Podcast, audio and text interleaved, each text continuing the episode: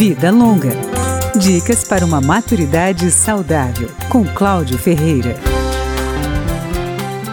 Pessoas com mais de 60 anos já podem aderir à 24ª Campanha Nacional de Vacinação contra a Influenza.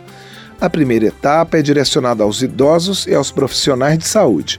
No mês de maio entram outros grupos, como gestantes, professores e pessoas com deficiência permanente, mas os idosos podem continuar a se vacinar até 3 de junho.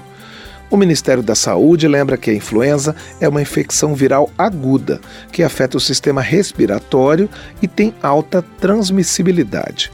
Os principais objetivos da campanha de vacinação são reduzir a sobrecarga nos sistemas de saúde e evitar que os grupos prioritários tenham gripe e confundam os sintomas com os da Covid-19. Para se vacinar, os maiores de 60 anos só precisam levar aos postos um documento que comprove a idade. A campanha nacional pode atingir cerca de 30 milhões de idosos.